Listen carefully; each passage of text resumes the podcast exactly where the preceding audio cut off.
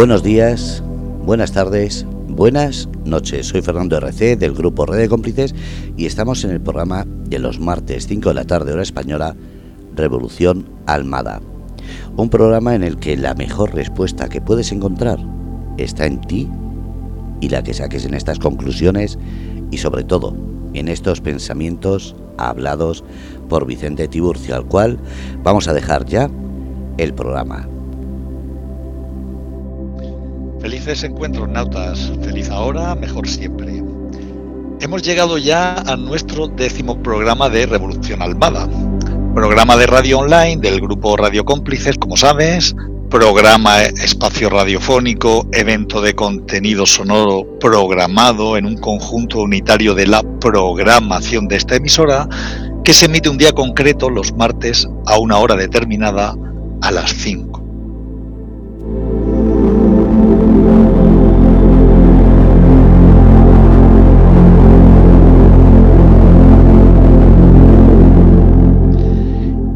Te preguntarás a qué viene ahora detallar tanto o redundar así en la palabra programa. Y hace muy bien en preguntarte con curiosidad, espero, acerca de esta repetición tan insistente. Entre otras cosas, la principal razón, desde luego, reside en que es el título del espacio de hoy, programación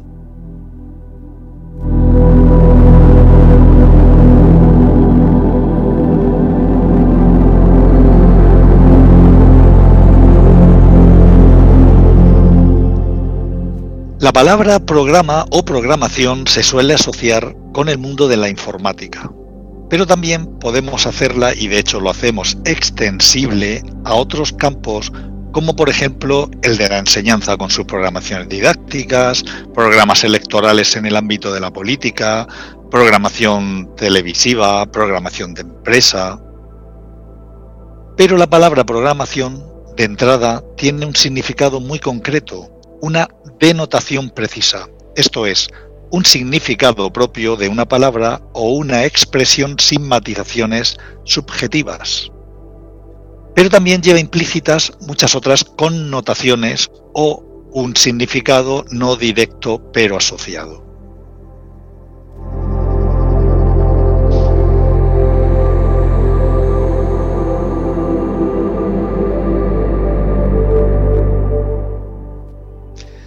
En nuestro encuentro de hoy me voy a referir, como es usual en mí, más bien a lo segundo, a todas aquellas connotaciones o asociaciones que la palabra programación más o menos explícitamente puede suscitarnos y que no siempre parece que comprendemos bien en nuestra aparente candidez y buenas intenciones, no dudamos de ello, y las más al ser muchas veces víctimas precisamente de una programación que pudiera condicionarnos hasta para decodificar el significado y los efectos de la propia palabra programación. Como también es frecuente en mis discursos, escuchemos primero a la voz, entre comillas, oficial, al diccionario de la RAE o en su defecto a la Wikipedia, y algún que otro blog que bebe de esas mismas fuentes sin el más mínimo espíritu crítico Atendamos al inicio y como punto de partida a la significación que esas fuentes nos dan, la que todos creemos, la que todos aceptamos normalmente sin chistar.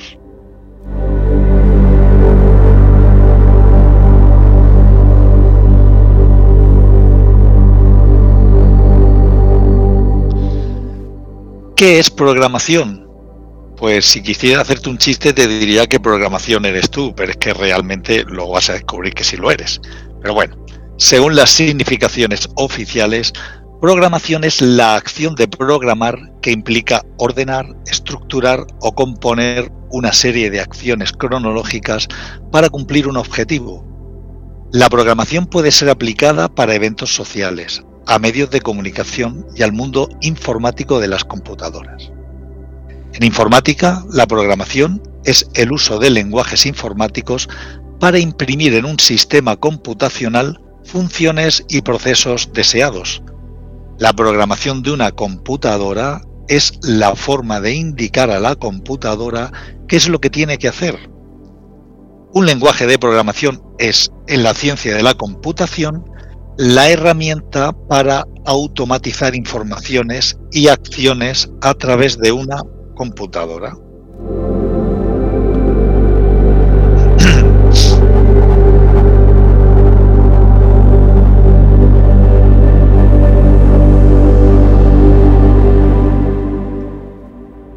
En otro sitio, sitio web leemos, ¿qué es la programación en general? La programación es la actividad que se enfoca en organizar un conjunto de datos ordenados a seguir para hacer ciertas cosas. Esta definición puede utilizarse en muchos contextos. Y matizando un poco más, en otro lugar se nos dice, en general, ¿qué es programar? Programar es un proceso que consiste en una secuencia de pasos detallados y ordenados. A estos se le denominan algoritmos y el fichero donde transcribimos estas instrucciones usando un lenguaje de programación para que pueda ser ejecutado por un ordenador, este fichero, decíamos, sería precisamente el programa. En esta última definición ya se nos menciona la palabrita que tanto comentamos en las redes sociales cuando nos sentimos víctimas de los algoritmos esos, que nos permiten o impiden ver los contenidos en el muro general de determinados, entre comillas, amigos o nuestros propios contenidos. Decimos que la estructura de esa red que frecuentamos suele diseñar rutas y caminos para hacerte visibles a determinados usuarios y sus contenidos. Hasta hay empresas que se dedican a darle más visibilidad a tus productos, a tus posts, a ti en definitiva en las redes sociales. Cuanto más se te vea, a cuantas más personas llegas, llegues, perdón, más mercado, más posibilidad de vender tus productos, de vender tu ego o de vender tu alma.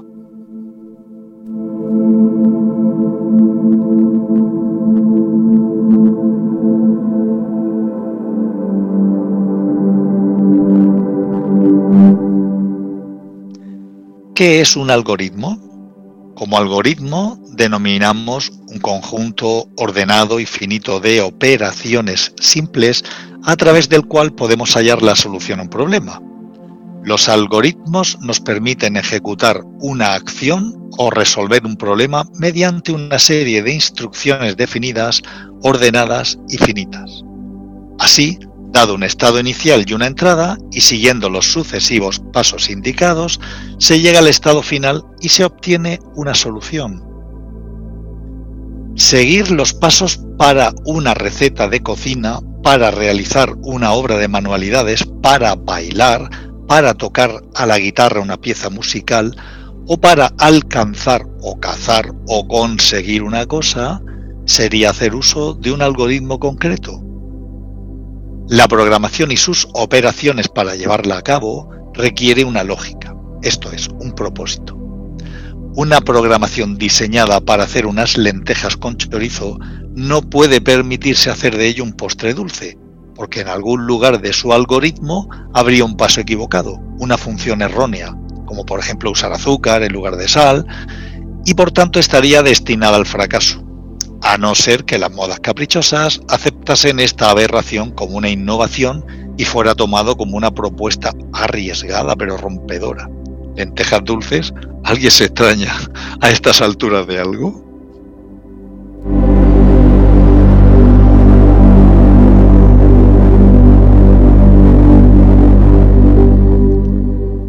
En las pelis de acción tipo Rambo o cosas por el estilo, se habla de alguien programado para matar, de un tipo entrenado para hacer del combate a muerte su sentido y seña de identidad. Un individuo que vive para matar hasta el punto de morir matando. Tipo Terminator, cyborgs creados programados para destruir, para aniquilar y destruir lo que se les ponga entre chip y chip.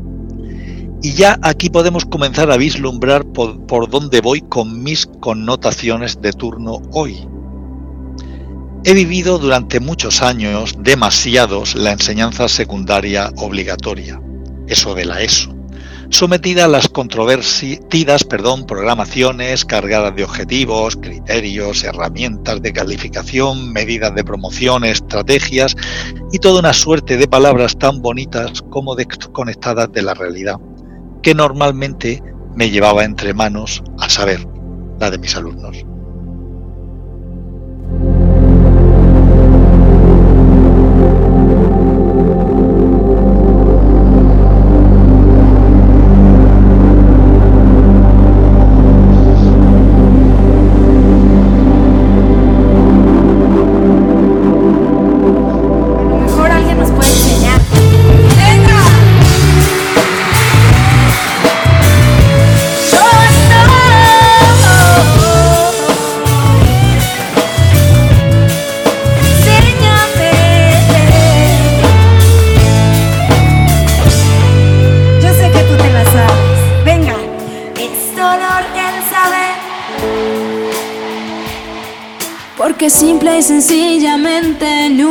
Sabido actuar. Sé que mueres por mí, vives por mí y nunca me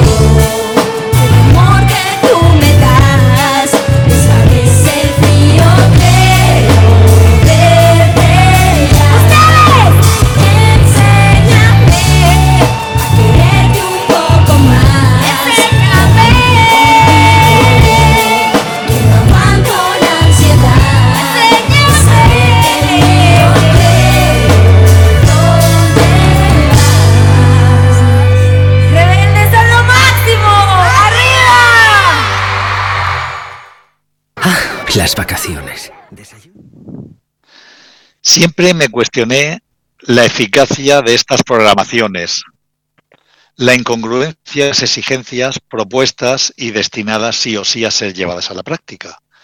No son un secreto los comentarios del tipo, estas programaciones se nota que están hechas desde los despachos sin conexión alguna con la realidad de las aulas. Otro comentario, se proponen, nos proponen unos objetivos que no pueden ser alcanzados dado el tejido humano que se tiene delante y los obsoletos medios de que se disponen, o están cargadas de enormes intenciones absolutamente teóricas, idealistas, hasta la abstracción.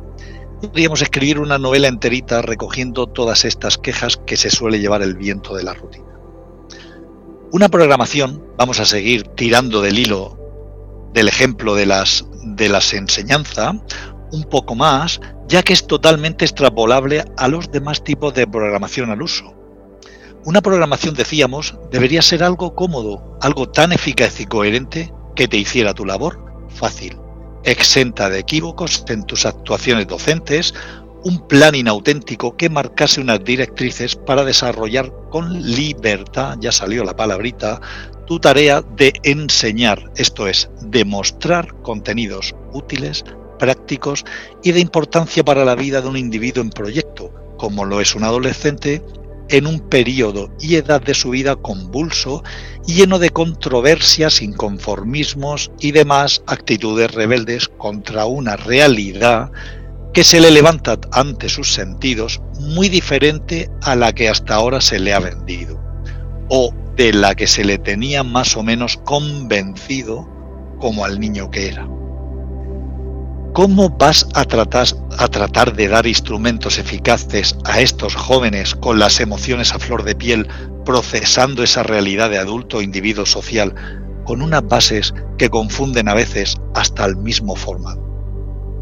¿Cómo vas a transmitir coherencia sujeto a unas normas y reglas de juego muchas veces incongruentes que las más de las veces nada tienen que ver con la realidad social local y particular del lugar donde se reside, del centro donde se imparte la enseñanza, de la familia de la que procede el joven, que además es una realidad muy concreta y particular, totalmente distinta de las otras más de 30 realidades con las que comparte la clase. ¿Cómo puedes inculcar herramientas y procedimientos al chico para redirigir sus tendencias e inclinaciones, sus sueños y aspiraciones, tratando de encajarlas en un rígido y estereotipado corsé académico. ¿Cómo explicar la libertad y el buen criterio para hacer las propias elecciones en su vida desde una libertad de cátedra inexistente en cuanto a que no te puedes salir del guion programado, de la ideología y filosofía inculcada y vigilada para que sea llevada apropiadamente a cabo. ¿Cómo hablar de congruencia, coherencia y flexibilidad desde la rigidez y muchas veces imposición de unos fundamentos teóricos de probeta que responden a sabe Dios qué intención más allá de mantener a miles de adolescentes contenidos y encerrados en un aula un buen puñado de horas diarias? Una programación en la enseñanza dentro de otra gran programación de nuestra sociedad y que a su vez responde a otra gran programación global y que cada uno de los profesores que lleva puesta su propia programación, su personalidad, su ego, debe acatar y hacer seguir al máximo sin distorsiones. Respecto, esto como nota, respecto a este particular, a la enseñanza versus domesticación, a programar programas, tendremos más oportunidad de entrar más de lleno en otro espacio.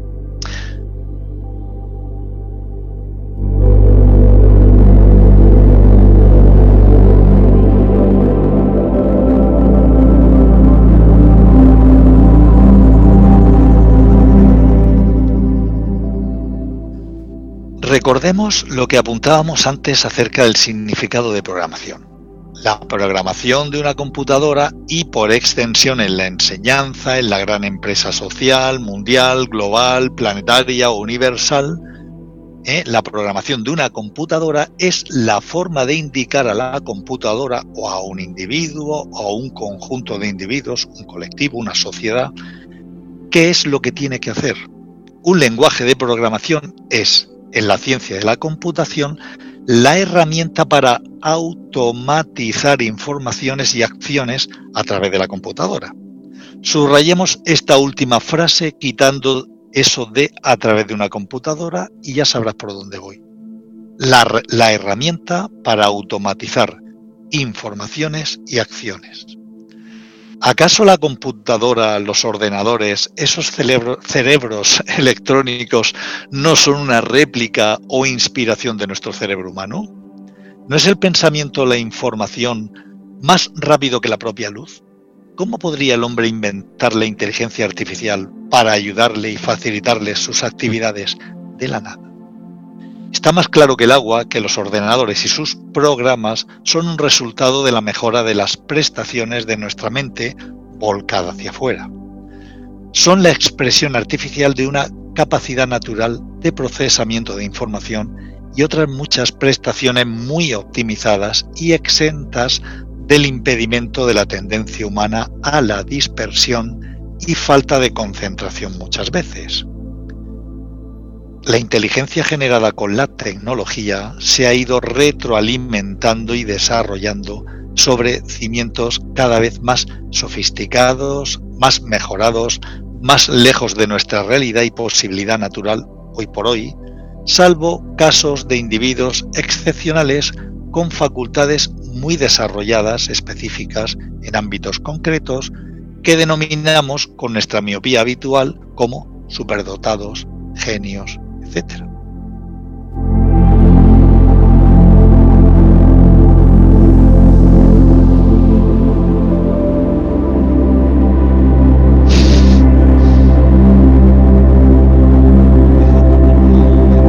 No usa su cerebro al 100%, ni mucho menos, queremos al punto añadir nosotros muy al contrario que nuestra llamada personalidad, tan edificada, inculcada y promovida desde la infancia por nuestros padres y profesores, a partir de la suya igualmente edificada, inculcada y promovida desde sus respectivas infancias y sobre todo dentro del marco de referencia edificado, inculcado y promovido por nuestra sociedad o por las manos de la autoridad no siempre competente que la dirige.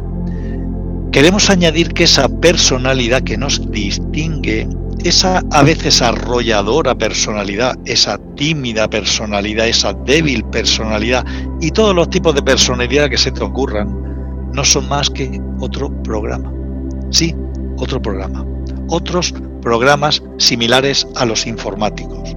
Otros programas similares a los que tienes metidos en tu ordenador para que te ejecuten determinadas tareas a partir de los algoritmos que antes comentábamos, de las herramientas que te llevan inexorablemente a su consecución.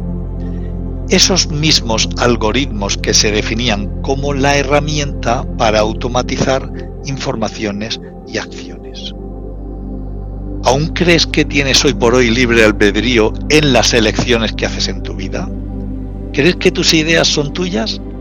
¿Crees todavía que tú creas tu vida día a día con tus actuaciones y que éstas son fruto de tu completa libertad y capacidad de elección? Cuando eliges algo concreto, ¿crees que esa decisión es libre e incondicionada? ¿Te crees libre de toda influencia o manipulación?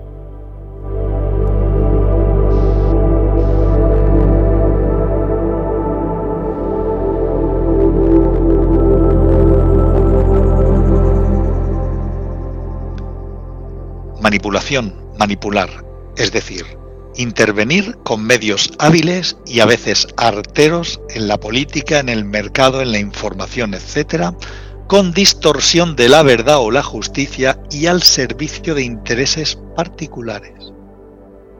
Dejando aparte la política como ejemplo demasiado fácil en sí, ¿hay alguien que todavía crea que no existe la manipulación en, en la política o en los gobiernos?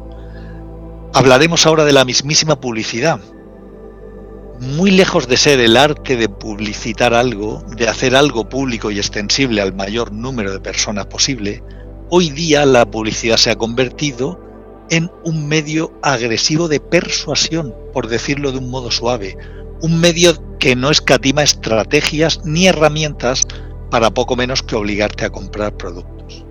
La publicidad crea las necesidades, los deseos, los apetitos, manipula tus gustos, los moldea, te hace entrar en la competitividad y competencia entre sus marcas, te hace cómplice de su guerra de actuaciones destinadas a ti como consumidor y un largo y bastante abominable etcétera.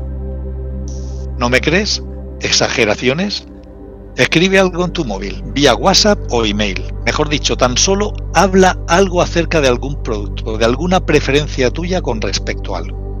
Al instante casi puedes encontrar cuando entres en tu red social favorita montones de ofertas de productos como ese, u otros correos electrónicos ofreciéndotelos. ¿Magia? ¿Casualidad? ¿Realmente crees que cosas de ese tipo son a causa de la casualidad?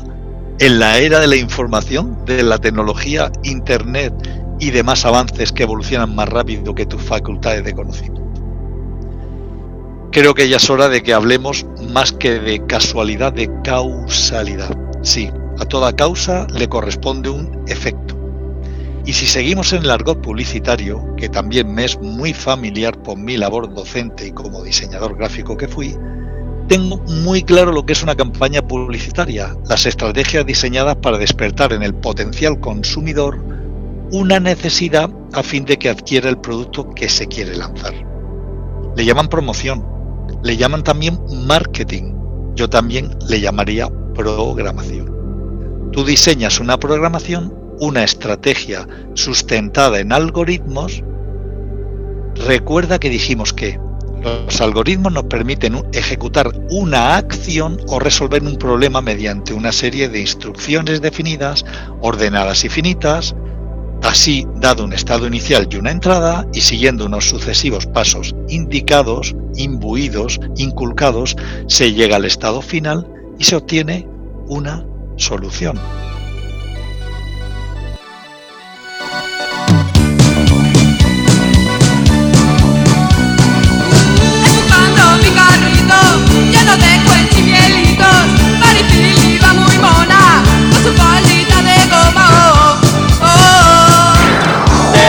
En el hipermercado, horror en el ultramarinos, mi chica desaparecido y nadie sabe cómo ha sido, no.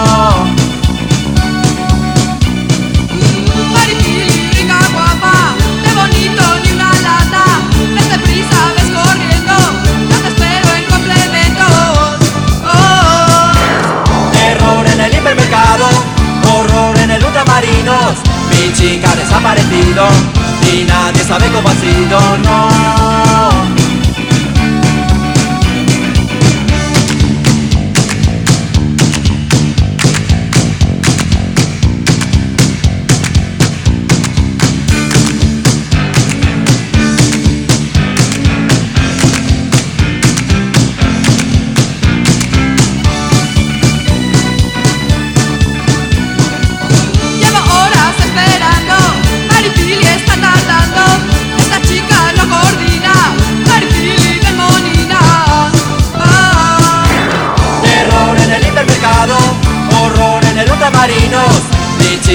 Y nadie sabe cómo ha sido,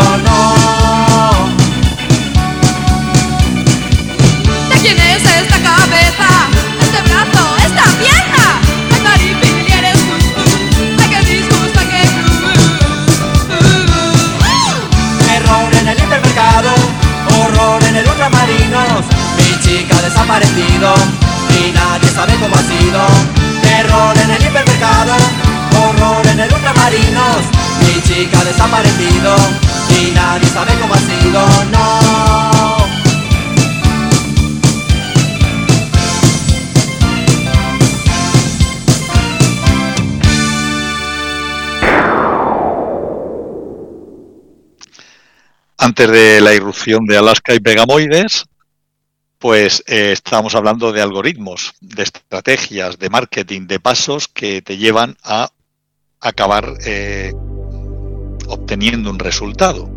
Pues literalmente lo que sostiene es que el potencial consumidor se transforme en comprador. Ya se lo decía yo a mis alumnos de cultura audiovisual de bachiller. ¿Crees que a la publicidad le importas algo con esos mensajes cifrados en un lenguaje guay juvenil para engatusarte? La publicidad comercial lo único que quiere de ti es tu dinero, enredarte y convencerte para que te dejen los cuartos en su empresa. Recuerda, Nauta, también convencer lleva un componente de lucha, de imposición, de victoria sobre ti. Convencer, vencer, vencimiento, victoria. Y las armas empleadas en esa contienda son muchas y poderosas. Estereotipos marcados, estudio profundo de tu psicología como individuo perteneciente a determinado colectivo social, con una edad concreta sujeta a unos gustos típicos, que responden en un elevado porcentaje a patrones concretos de actuación. que reaccionan de una manera previsible a determinados estímulos. Vamos, que te tienen muy calado. Y es casi imposible que escapes a esos cantos de sirena que vivirán contigo a todas horas, porque si no pones la tele, la radio, internet, el mono de repetición en que nos convertimos te cantará la estúpida y pegadiza cancioncita de turno o te recitará como un mantra querido socialmente el eslogan machacón de la campaña que sea. No hablaremos aquí de otras técnicas que rayan lo intimidatorio, con sus retos apelando a tu debilidad y falta de autoestima con sus y te lo vas a perder, o te atreves, o que aún no lo has probado, y a qué esperas, y todo un corolario digno de una tesis doctoral acerca del lenguaje como herramienta de manipulación, subversiva o directa, subliminal o absolutamente descarada, tanto que hasta nos llega a hacer reír en ocasiones por desnudar tan fácilmente nuestra ignorancia y debilidad. Volviendo de nuevo al tema de nuestra personalidad, de nuestro escaso libre albedrío al elegir o tomar decisiones ¿Desde dónde crees que sucumbes a la llamada de la publicidad? ¿Desde dónde crees que eliges la adquisición de los productos que compras normalmente? Hablamos de nuestra personalidad como una programación más, como un conjunto de pautas adquiridas o inculcadas desde nuestra tierna infancia.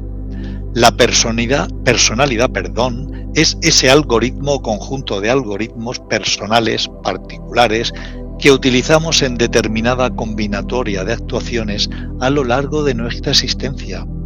Normalmente a esos algoritmos los llamamos en el marco de la psicología patrones, creencias. Esto es, creencias. Una creencia no es sólo algo referente a la religión, como ya creo que sabrás.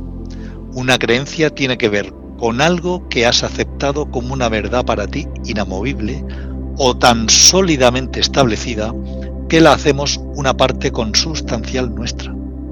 Una creencia es una pauta o patrón de comportamiento arraigado desde nuestros inicios, en la cimentación de nosotros mismos como individuos confrontados normalmente en la infancia, que lamentablemente nos queda tan lejana hasta el punto de llamarla paraíso perdido.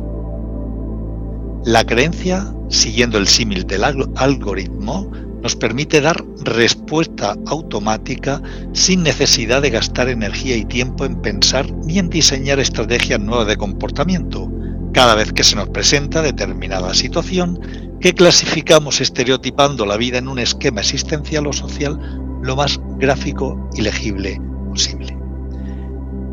En, este, en ese instinto de conservación y preservación de nuestra energía, de mantener nuestro ego a salvo de agentes exteriores, potenciales agentes nocivos para nuestra identidad, reaccionamos vehiculizando nuestras respuestas sobre los raíles de esas creencias.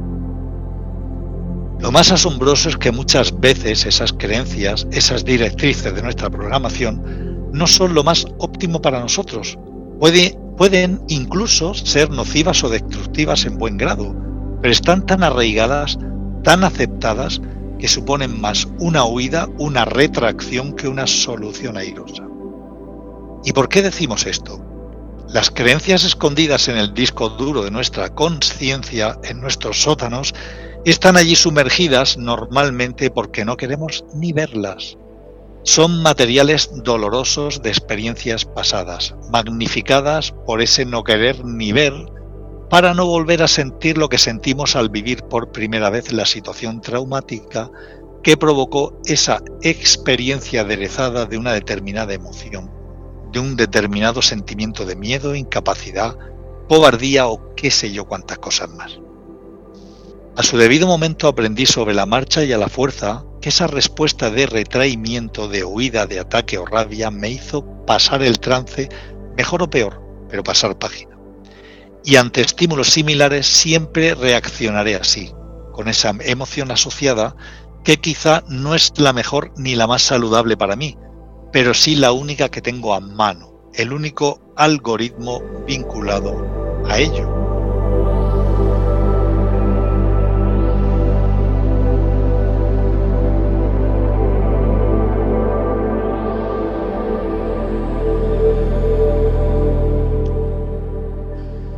Y así, si pudiéramos viajar dentro nuestro, de hecho se puede, y revisar todo ese material algorítmico, todos esos espectros perdón, emocionales reprimidos en nuestros sótanos, si pudiéramos apreciar esa red de patrones comportamentales, de resortes del programa, apreciaríamos que no somos a ese nivel de la personalidad a ras del ego más que un programa similar a los informáticos. Algo más previsible y condicionado de lo que aceptamos de normal.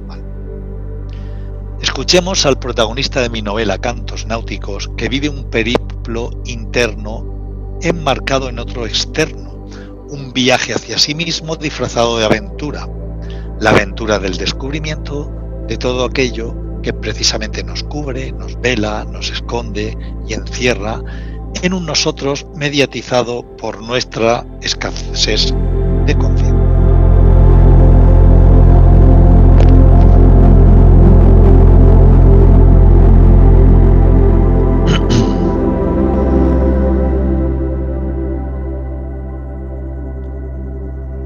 Una gran variedad le ha estado, perdón, una gran verdad le ha estado mintiendo.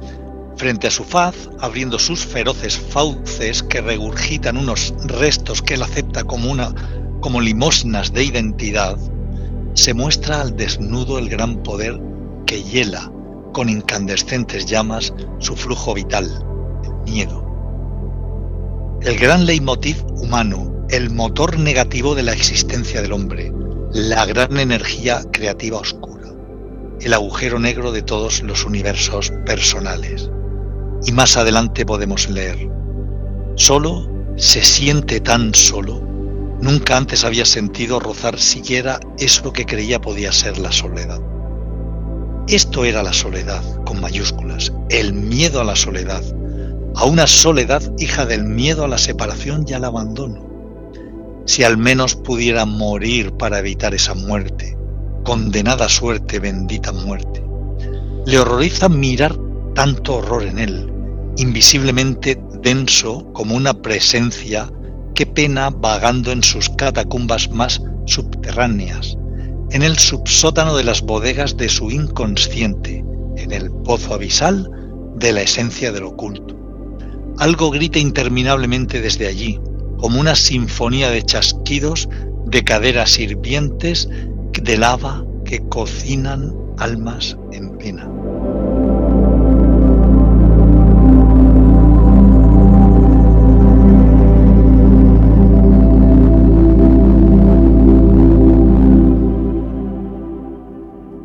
¿Es ese material fruto de las experiencias vividas en lo remoto de nuestra vida a modo de memoria inconsciente lo realmente relevante, lo determinantemente influyente en el programa de nuestra personalidad? ¿O son las emociones que afloraron como respuesta asociadas las que con su intensidad nos han marcado tanto? ¿Qué es más relevante? ¿El pensamiento acerca de la experiencia o la emoción asociada. ¿Con qué crees que diriges en realidad el timón de tu nave en la vida? ¿Qué usas como detonante para elegir o tomar decisiones? ¿La reflexión del intelecto o la emoción visceral? De nuevo te remito a la publicidad y sus estrategias de persuasión para llevarte a su terreno, el de conseguir de ti un dinero al comprar sus productos. ¿Qué elementos emplean para convencerte? ¿Son argumentos racionales o son emociones viscerales, valga casi la redundancia? Irracionales en forma de deseo irreprimible las que te arrastran a la compra del producto de marras? Podemos, en un entente entre las dos tendencias, afirmar que nuestra personalidad, nuestra programación individual, está construida con las dos cosas. Creencias basadas en deducciones erróneas o acertadas racionales y en emociones y sentimientos viscerales, en el lenguaje de las entrañas que no siempre es inteligible para nosotros, o más aún, con la combinación de las dos cosas, es decir, emociones y sentimientos reforzando con su intensa energía los argumentos por los que actuamos o reaccionamos ante determinados estímulos.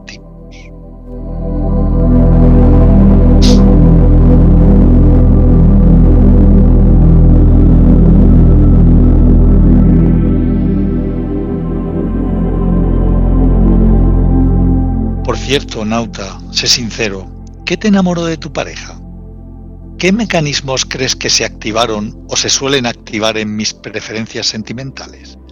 Ya sé que rápidamente me vas a argumentar que el amor no se piensa, que el amor es un sentimiento maravilloso, que cuando te invade te impele a hacer locuras, que no se pueden evitar ni reprimir, y toda esa perorata que nos han enseñado las novelas, las teleseries, o quién sabe de dónde las hemos sacado.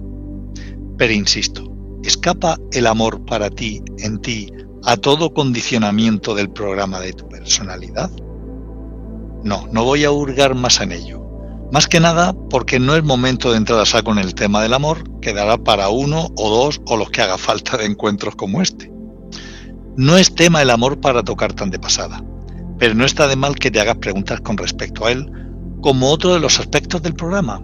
Sí, nada escapa al programa que has hecho tan tuyo que crees en realidad que es lo que eres.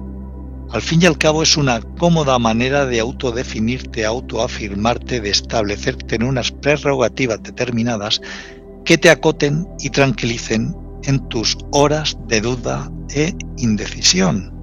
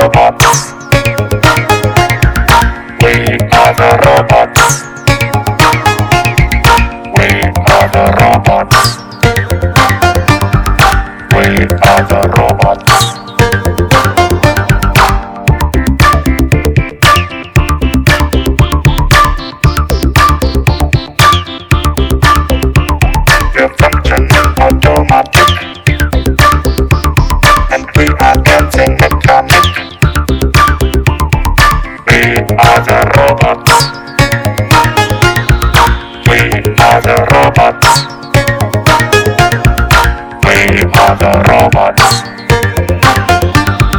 We are the robots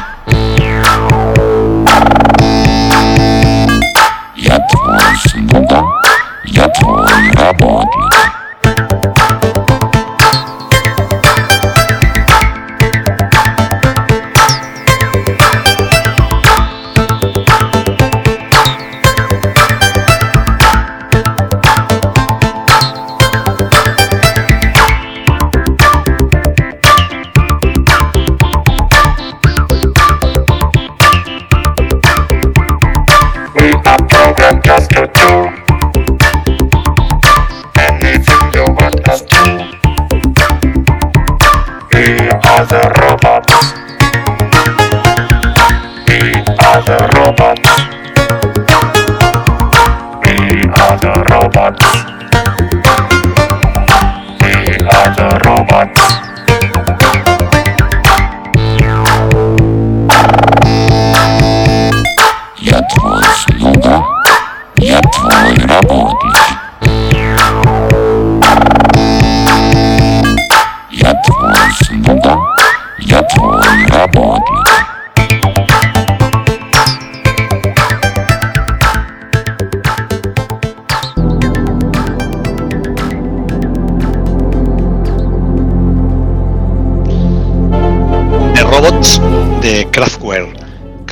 Que ilustra al pelo, o mejor dicho, al tornillo, si me permites el chiste, de todo lo que estamos hablando. Bueno, como hemos dicho antes, nada escapa a la programación en la que crees, esa que has hecho tuya hasta el punto de creerte a ti mismo eso. Nada, nadie escapa a la sospecha de ser una programación, útil o no, acertada o errónea, propia o ajena, socialmente inculcada, culturalmente inducida y aceptada en nuestras vidas. Cuando vas a terapia, no está de más preguntarte si el terapeuta de turno, el psicólogo especialista, el conductor de la terapia que pretende provocar cambios en ti para sanarte, está sano. Pregúntate si esa persona tiene sanado su material inconsciente o si no es más que otra víctima más de su propio programa. Si realmente está capacitado desde ahí, desde su posición particular, para hacerte descubrir tus propios fantasmas, que probablemente no sean muy distintos de los suyos, y confrontarlos como probablemente no habrá hecho él mismo quizá. ¿Un ciego puede guiar a otro? ¿A dónde lo llevaría? ¿No te incitaría a cuestionarte cosas del profesor destinado a enseñarte una materia, cualquiera que sea el nivel de enseñanza o materia que te venga a la cabeza? ¿No te cuestionarías de entrada si el nivel de competencia del enseñante es óptimo y consecuente de si es un experto, esto es, persona que es muy hábil o tiene una gran experiencia en un trabajo o actividad, alguien que tiene muchos conocimientos en esa materia, o no es más que alguien transmisor de mera información. ¿Qué opinarías del médico con aspecto insano y con pinta de vida desordenada que te impusiera dejar de fumar o de tomar sal o azúcar o lo que fuere? ¿Te parecerían consecuentes sus consejos acerca de tu salud? ¿Qué me dirías del nutricionista entrado en carnes al venderte una dieta para adelgazar? O del político, populista o no, que aboga por la igualdad para todos viviendo en una mansión con empleada de hogar, chofer y escolta y un buen sueldo vitalicio. O del sacerdote pederasta que te calza a golpe de, de púlpito la moral más mínima. O del abogado que pacta con el diablo o con el pelica, picapleitos perdón, de la otra parte, con tal de obtener una buena minuta, además de la de su propio cliente, y te habla de justicia y honestidad todos, absolutamente todos, llevamos nuestro programa personal al que hay que sumarle otro programa profesional a desplegar en nuestros trabajos con sus algoritmos concretos.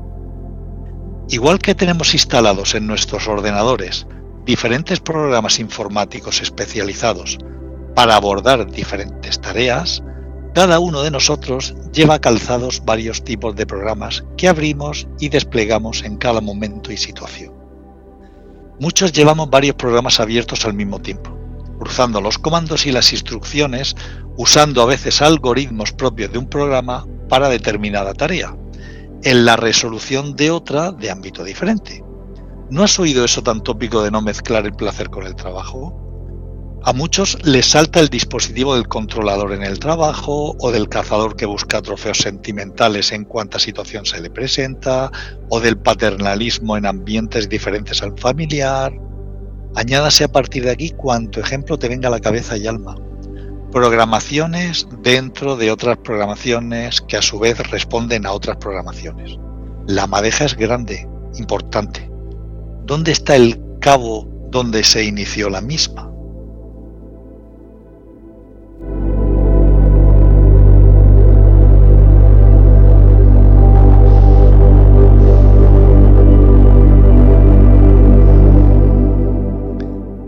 Dios mío, qué locura. ¿Qué hacer entonces? ¿Cómo arreglar esto? ¿Hay algo fiable? ¿Alguna cura para esta locura? El plantearse estas cosas, desde luego, no solo no hace mal, sino que bien podría ser el comienzo. Darse cuenta de la enfermedad es una parte muy importante de la curación. Observar un poco más profundamente de lo normal, y no es mucho pedir que digamos, puede ser el gran comienzo a otra manera de ver el mundo y a mí mismo pero me vas a permitir un, un perdón, pretencioso, no, un precioso continuar en este punto. No por exigencia de la productora que ya produce lo suyo, sino por cuestiones de espacio. De espacio y de tiempo porque este programa ha llegado a su fin. Recuerda que siempre podrás escucharnos más detenidamente en podcast. Entendemos que los contenidos que aquí se comparten pudieran necesitar una digestión más lenta. Recuerda, somos un programa andante y el programa que viene trataremos de darte la solución, es decir, de ver cómo podemos hackear ese programa. Hasta siempre, nautas.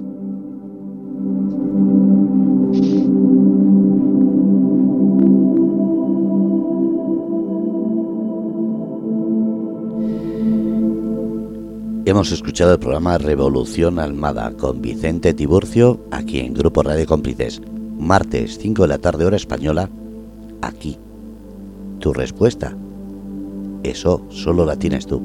En podcast, en Ivos, Spotify y en las redes sociales. Gracias a todos.